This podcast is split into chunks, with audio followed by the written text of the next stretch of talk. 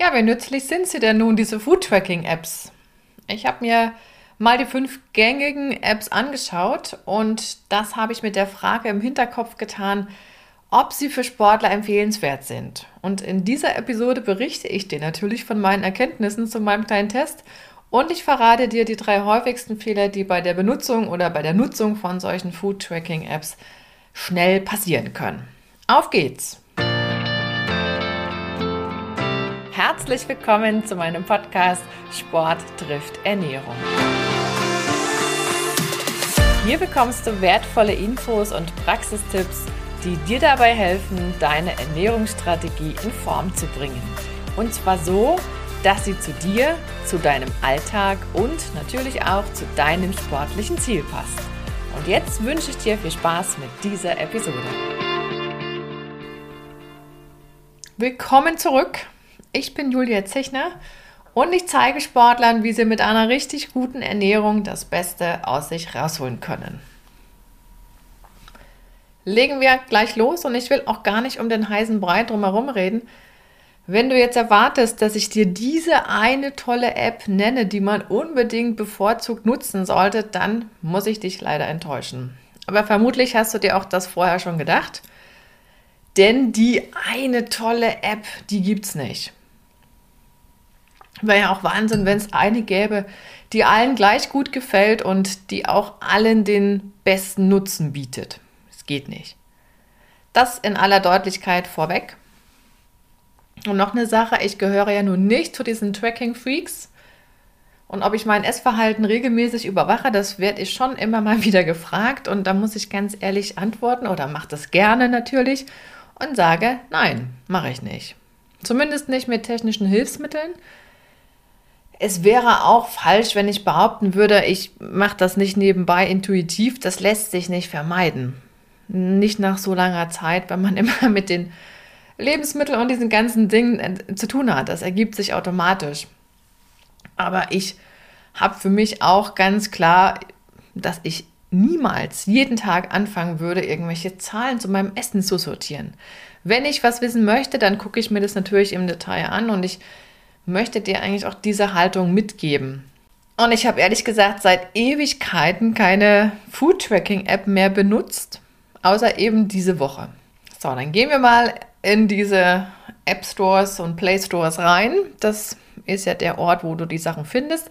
Und wenn du dort eingibst in das Suchfeld Ernährung oder von mir aus Food Tracking, dann landest du bei reichlich Treffern und die werden auch gleich nach Anzahl der Downloads und Bewertungen sortiert. Das ist ja immer so. Und du wirst auch ziemlich weit vorn die kostenlosen Varianten finden, wobei das ein bisschen täuscht. Die sind erstmal kostenfrei und dann stellst du ziemlich schnell fest, naja, wenn du mehr möchtest, wirst du auch ziemlich schnell zur Kasse gebeten. Und es gibt logischerweise auch die Apps, wo man gleich ein bisschen Geld zahlt und die dann erst nutzen kann. Aber grundsätzlich darfst du dir das so vorstellen, wenn du da den vollen Umfang haben möchtest, auch bei den Bekannten, dann wirst du die Premium-Variante nutzen müssen. Ich habe mir jetzt fünf rausgesucht für meinen kleinen Test und habe auch wirklich die Platzhirsche so am Markt genommen, die man so kennt. Das heißt MyFitnessPal, LiveSum, FDDB oder FDDB, je nachdem, wie du es aussprechen magst, Fat Secret und Yasio. Das sind so die gängigen fünf Food Tracking Apps und wie bin ich jetzt vorgegangen? Ich habe grundsätzlich in alle diese Apps die gleichen Daten eingegeben und gleich beim Eingeben der Daten ist mir aufgefallen, dass die doch sehr ähnlich alles abfragen und das fast in identischer Reihenfolge tun. Und du wirst bei allen gebeten, den Datenschutzhinweisen auch zuzustimmen. Manchmal musst du dir noch ein Konto anlegen. Das war, glaube ich, bei MyFitnessPal der Fall. Aber klar, es gibt keine App, die keine Daten sammelt. Das gehört sozusagen zum Geschäft. Und sobald du dann alle deine Daten fleißig eingegeben hast, da bekommst du auch prompt irgendein Premium-Angebot unter die Nase gerieben. Und da musst du dann schon suchen, dass du dieses kleine Kreuzchen findest, wo das wieder wegzuklicken geht, meistens oben rechts. Was haben die jetzt alle abgefragt? Das waren die Klassiker, klar. Körpergröße, Körpergewicht, Geburtsdatum, um das Alter zu wissen, hätte an und für sich auch das Alter gereicht, ganz ehrlich. Geschlecht ist auch klar. Und dann kam die Frage nach dem Ziel. War bei manchen auch gleich die erste. Und da standen immer die gleichen Varianten im Angebot, nämlich abnehmen. Da müssten wir Kalorien einsparen. So nach erstmal grober Theorie, Gewicht halten, da bliebe das gleich. Energiezufuhr und Energieverbrauch. Und dann hätten wir noch die dritte Kategorie zunehmen. Das waren die drei im Angebot. Und spannend oder besonders spannend wird es, wenn es um die körperliche Aktivität geht. Und da müssen wir ja klar sagen, dass der Punkt beim Sportler besonders interessant ist. Und gerade wenn du diesen Punkt der körperlichen Aktivität dir vornimmst, dann wirst du auch merken, dass die ein bisschen alle unterschiedlich vorgehen mit der Datenerfassung. Und für einen Sportler ist es unheimlich wertvoll, wenn man die körperliche Aktivität, die man so im klassischen Alltag hat, separat eingeben kann von der Energiemenge, die sozusagen infolge des Trainings nochmal on top kommt. So dieses Baukastensystem. Wenn das im Angebot ist, ist unheimlich ähm, sinnvoll und wertvoll. Und noch wertvoller ist es, wenn dieser Mehrverbrauch an Kalorien, den du ja dann im Training erarbeitest praktisch oder der benötigt wird, wenn die Menge dann auch in diesem Ernährungstagebuch Anwendung findest. Das macht ja keinen Sinn, wenn die nicht so richtig dort ankommt. Und das, muss ich sagen, hat sich bei Fat Secret mir nicht so richtig erschlossen, wie die das rechnen. Und es gibt noch einen Punkt für diese körperliche Aktivität, wo ich dir nur empfehlen kann, wenn du das nutzen möchtest, dann hab bitte im Blick, was du selber an Kalorien dort umsetzt. Wenn du laufen gehst, Radfahren, Fitnesstraining machst oder was auch immer du tust, schwimmen, was gibt ja viel. Das ist sehr unterschiedlich mit der Intensität, was da angegeben wird und dem Energieverbrauch. Also da würde ich nicht über den Weg trauen und du weißt auch nie so richtig, welche Formeln die benutzen. Also einen groben Überblick solltest du immer haben, wenn du mit diesen Apps arbeitest. Natürlich könnte man jetzt sagen, naja, wenn ich so irgendwas eingebe, wird schon klappen und besser einen groben Überblick als kein. Mag alles richtig sein, aber beim Sportler gilt natürlich, je genauer wir die Daten haben und auch verarbeiten, umso besser ist das. Auch fürs Ergebnis, klar. So, langsam wird es spannend. Was leisten denn diese kostenfreien Varianten? Es ging ja in erster Linie darum, ich habe auch keinen Cent ausgegeben und nichts dazu gebucht mich wirklich nur mit den kostenfreien Optionen beschäftigt. Das, was die logischerweise alle angeben, ist der Kalorienbedarf, der theoretische, den man so hat. Und es wird ja auch in Anlehnung an das Ziel dann entsprechend ausgegeben. Ich habe jetzt gesagt, ich will abnehmen. Der App habe ich das gesagt, das will ich nicht in Wirklichkeit, war ja auch egal. Und habe denen gesagt, ich würde gern drei Kilo abnehmen wollen und da ging es schon los mit den Unterschieden. Jasio hat mir da vorgegeben, aha, drei Kilo in drei Wochen. Bei MyFitnessPal konnte ich mir aussuchen, möchte ich das sanft, möchte ich nur ein halbes Kilo die Woche oder möchte ich ein Kilo die Woche? Muss ich ja mehr einsparen oder mehr an Sport machen? Das ist immer dann die Frage. Also hier findest du schon unterschiedliche Vorgehensweisen. Und ich muss auch sagen, dass die Energiemenge, die mir vorgeschlagen wurde, sehr unterschiedlich war mitunter. Also man könnte ja auf die Idee kommen, dass dann jede App, wenn ich immer das gleiche eingebe, auch das gleiche Ergebnis ausspuckt. Das war nicht so. Die haben schon unterschiedliche Formeln, mit denen die dann rechnen. Was dagegen sehr gut klappt, bei allen muss man wirklich sagen, das ist die Datenbank der Lebensmittel. Also wenn du dein Essverhalten dann eingibst, was du eben morgens, mittags, abends zwischendurch isst und die einzelnen Lebensmittel raussuchst, dann ist dort wirklich viel dabei. Und wenn was fehlt, dann kannst du das eintragen. Das geht auch bei allen, da sind die fit. Und man muss sich auch immer bewusst machen, dass diese Daten richtig viel Geld kosten, normalerweise. Aber diese Apps arbeiten ja dadurch so günstig bis kostenfrei, weil die User ihre Lebensmitteldaten eben eingeben und der, der die App geschrieben hat oder programmiert hat, der sammelt natürlich diesen ganzen Datenwust, klar. Manche Apps arbeiten ja noch mit Fotos von Produkten, aber die braucht man nicht. Wie eine Tüte Haferflocken aussieht, das weiß man auch so. Wenn ich jetzt von einer Lebensmitteldatenbank spreche, dann meine ich wirklich auch die klassischen Lebensmittel. Was manche noch anbieten, also drei Apps, von denen ich jetzt mir das angeschaut habe, sind so vorgefertigte Rezepte zu häufigen Gerichten. Manche nutzen das wahnsinnig gerne, aber die Erfahrung sagt, dass diese Beispielrezepte im Prinzip dir nichts nutzen, weil die Wahrscheinlichkeit, dass du das haargenau so zubereitet hast, die liegt meistens bei null. Es sei denn, du hast dir vorher das Rezept in dieser App ausgesucht und dann nachgebastelt. Aber diese Funktion mit diesen Rezepten, das wird zum Beispiel bei MyFitnessPal und FDDB gar nicht angeboten. Aus meiner Sicht ist das auch völlig in Ordnung. Man braucht es nicht. Ja? Du kannst Rezepte selber eingeben, auch in diesen beiden Apps. Das ist das, was ich ja letzten Endes auch tue, wenn ich Essverhalten auswerte von Personen oder Sportlern, Patienten, was auch immer, dann trage ich natürlich auch das dann so ein, wie das entsprechend zubereitet wurde für das jeweilige Gericht und nehme da nicht die Standardwerte. Schon gar nicht, wenn ich es genau wissen will. Auch ein spannender Punkt ist die sogenannte Nährstoffrelation, das heißt diese prozentuale Verteilung der Nährstoffe, die die Energie jetzt liefern, sprich Kohlenhydrate, Fett und Protein.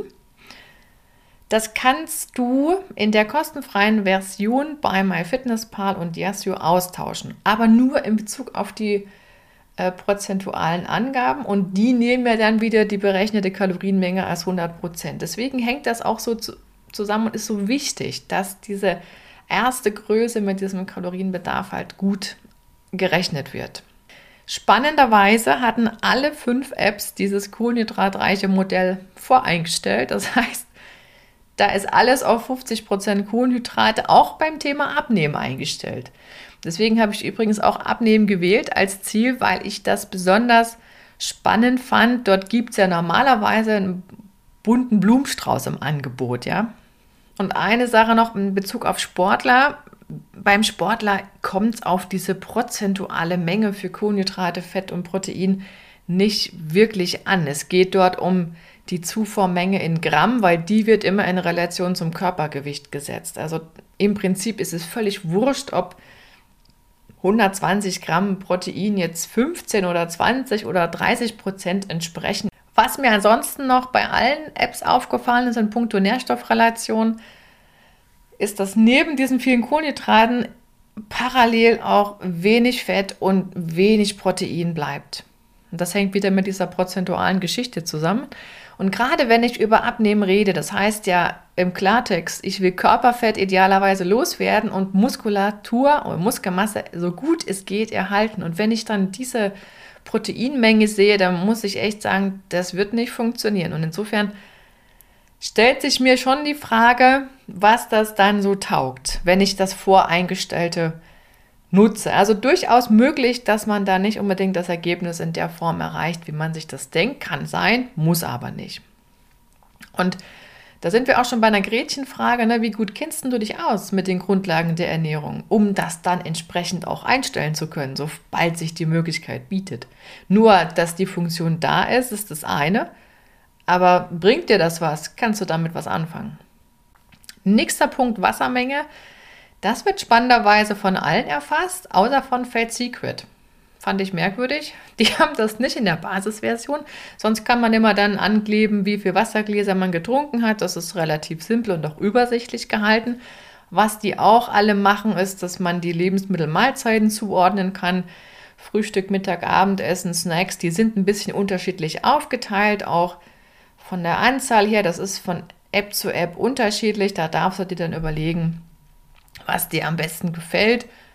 Und da sind wir auch schon bei den Grenzen der Basisvarianten von diesen einzelnen Food-Tracking-Apps.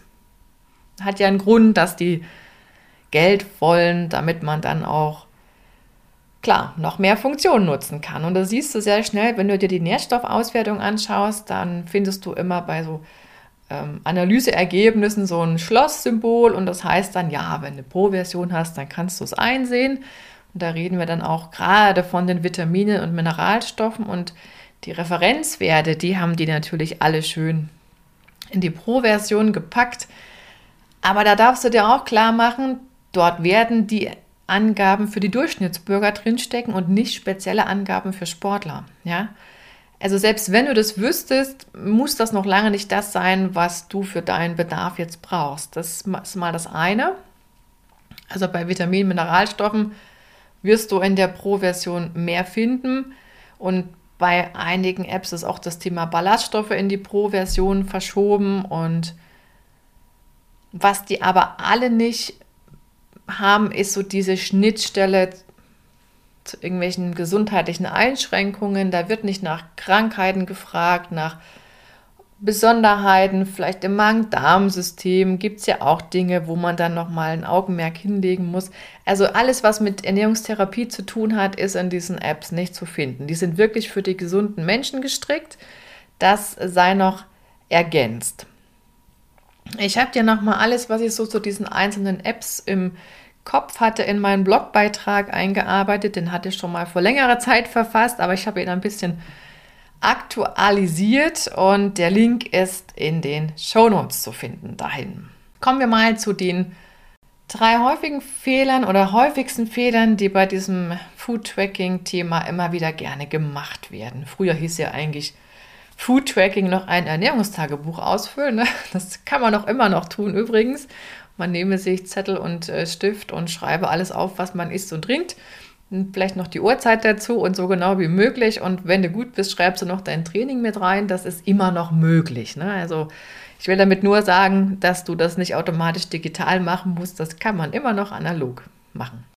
Und dann passieren auch manche Fehler nicht, nämlich Fehler 1, der ist so typisch für diese Food-Tracking-Apps. Du musst dann höllisch aufpassen, dass dir der Energiebedarf korrekt angegeben wird. Und prüf nochmal, ob dein Gewicht, was du eingegeben hast, auch wirklich passt.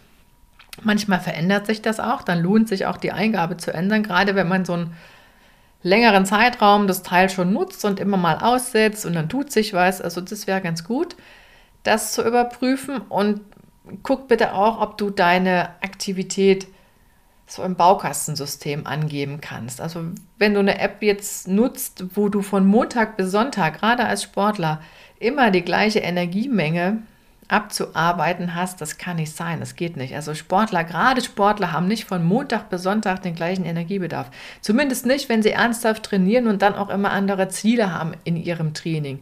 Da stecken meistens auch andere Energieumsätze dahinter. Und was auch ein Punkt sein kann, ist, dass du vielleicht, ja, also wenn jetzt das Ziel besteht, man möchte eine größere Menge an Gewicht verlieren, da muss man echt aufpassen, was man da eingibt. Denn wenn ich mein Ist-Gewicht eintrage, dann denkt die App, ach, da können wir ja auch mehr Kalorien aufschreiben. Ne? Aber da wird dann nicht differenziert zwischen, was ist Muskelmasse, was ist Fettmasse. Beides verbraucht natürlich Energie, aber Fettmasse ein bisschen weniger und dann ist das manchmal so ein bisschen ein Freibrief zum Schlemmen. Und dann wundert man sich, wenn man das Ziel nicht erreicht. Also körperliche Aktivität ist ganz wichtig, auch korrekt anzugeben und nochmal das Gewicht im Blick zu haben, dass der Energiebedarf auch passt. Das wäre zum Beispiel ein Punkt, wenn du es analog machst. Dann brauchst du ja wieder jemanden, der dir das auswertet. Dann hast du die Baustelle nämlich nicht. Das macht dann jemand anderes für dich. Und dann kommen wir mal zum nächsten Fehler: Portionsgröße falsch angeben. Das ist aber ein Thema, was auch immer wieder passiert, aber auch eher noch tendenziell bei diesen Apps passieren kann. Da steht nämlich auch schon voreingestellt meistens eine Portion. Und wenn es gut läuft, das ist in den meisten Fällen der Fall, steht in Klammern nochmal eine Angabe in Gramm. Aber guck bitte hin, ob das wirklich das ist, was du gegessen oder getrunken hast. Das sind Durchschnittsangaben. Deine Portion, die kann größer sein, die kann kleiner sein. Idealerweise wiegst du es ab oder arbeitest mit Küchenmaßen, wenn du musst da nicht immer die Waage unterm Arm klemmen haben. Das hat man ja auch nicht immer dabei.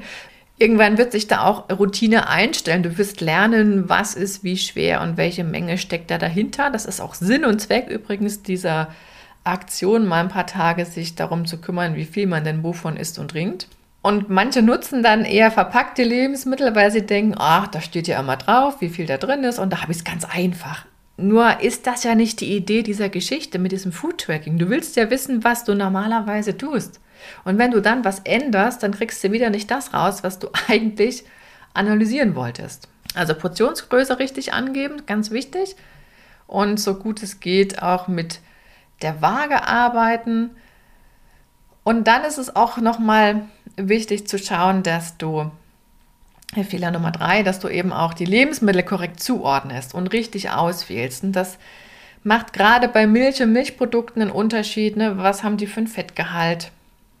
Oder hast du vielleicht doch die vegane Variante? genutzt? War die mit Zucker oder ohne? Ganz wichtig. Wie sieht es aus mit Reis und Nudeln? Dort haben wir immer ein Rohgewicht, dann haben wir aber auch die Gigate-Variante. Das solltest du bedenken. Oder noch ein Beispiel Getränke. Dann, manche auch irgendwelche Limonaden, Cola oder was.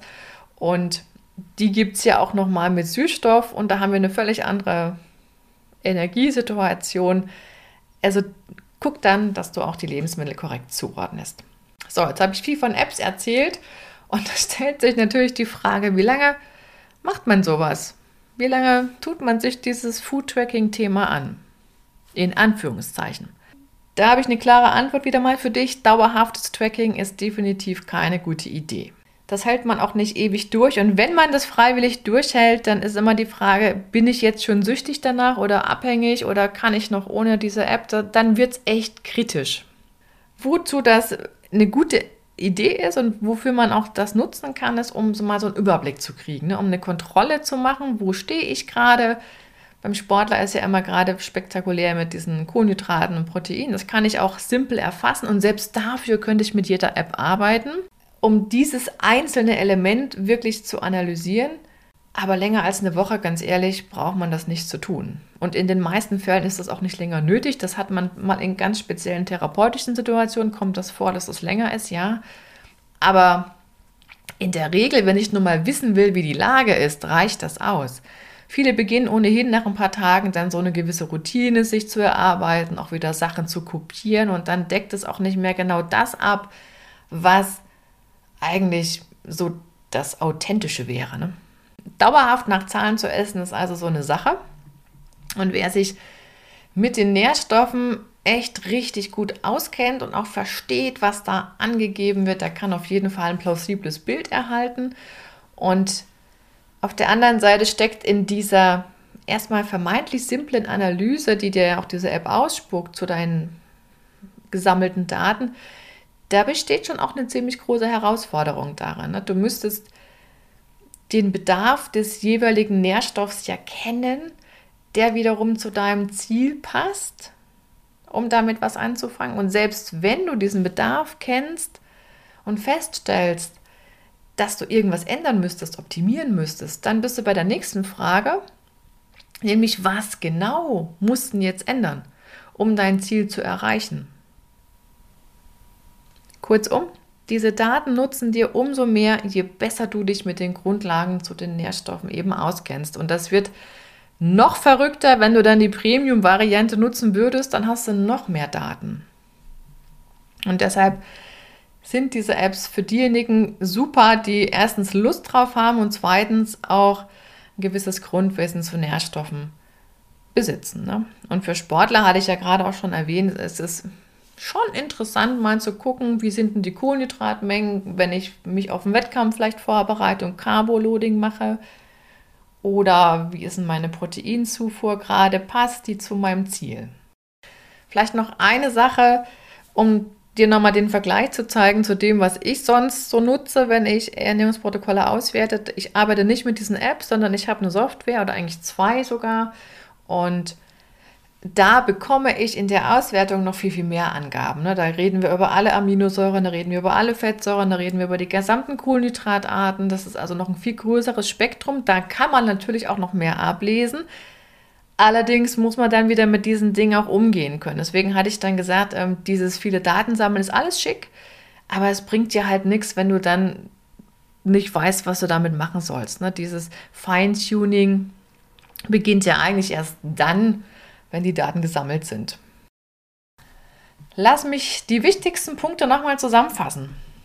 Also, wir hatten gesagt, die eine beste App gibt es nicht. Die haben alle Vor- und Nachteile und für Sportler sind sicherlich mal Fitnesspal, FDDB und Yasio ganz gut geeignet.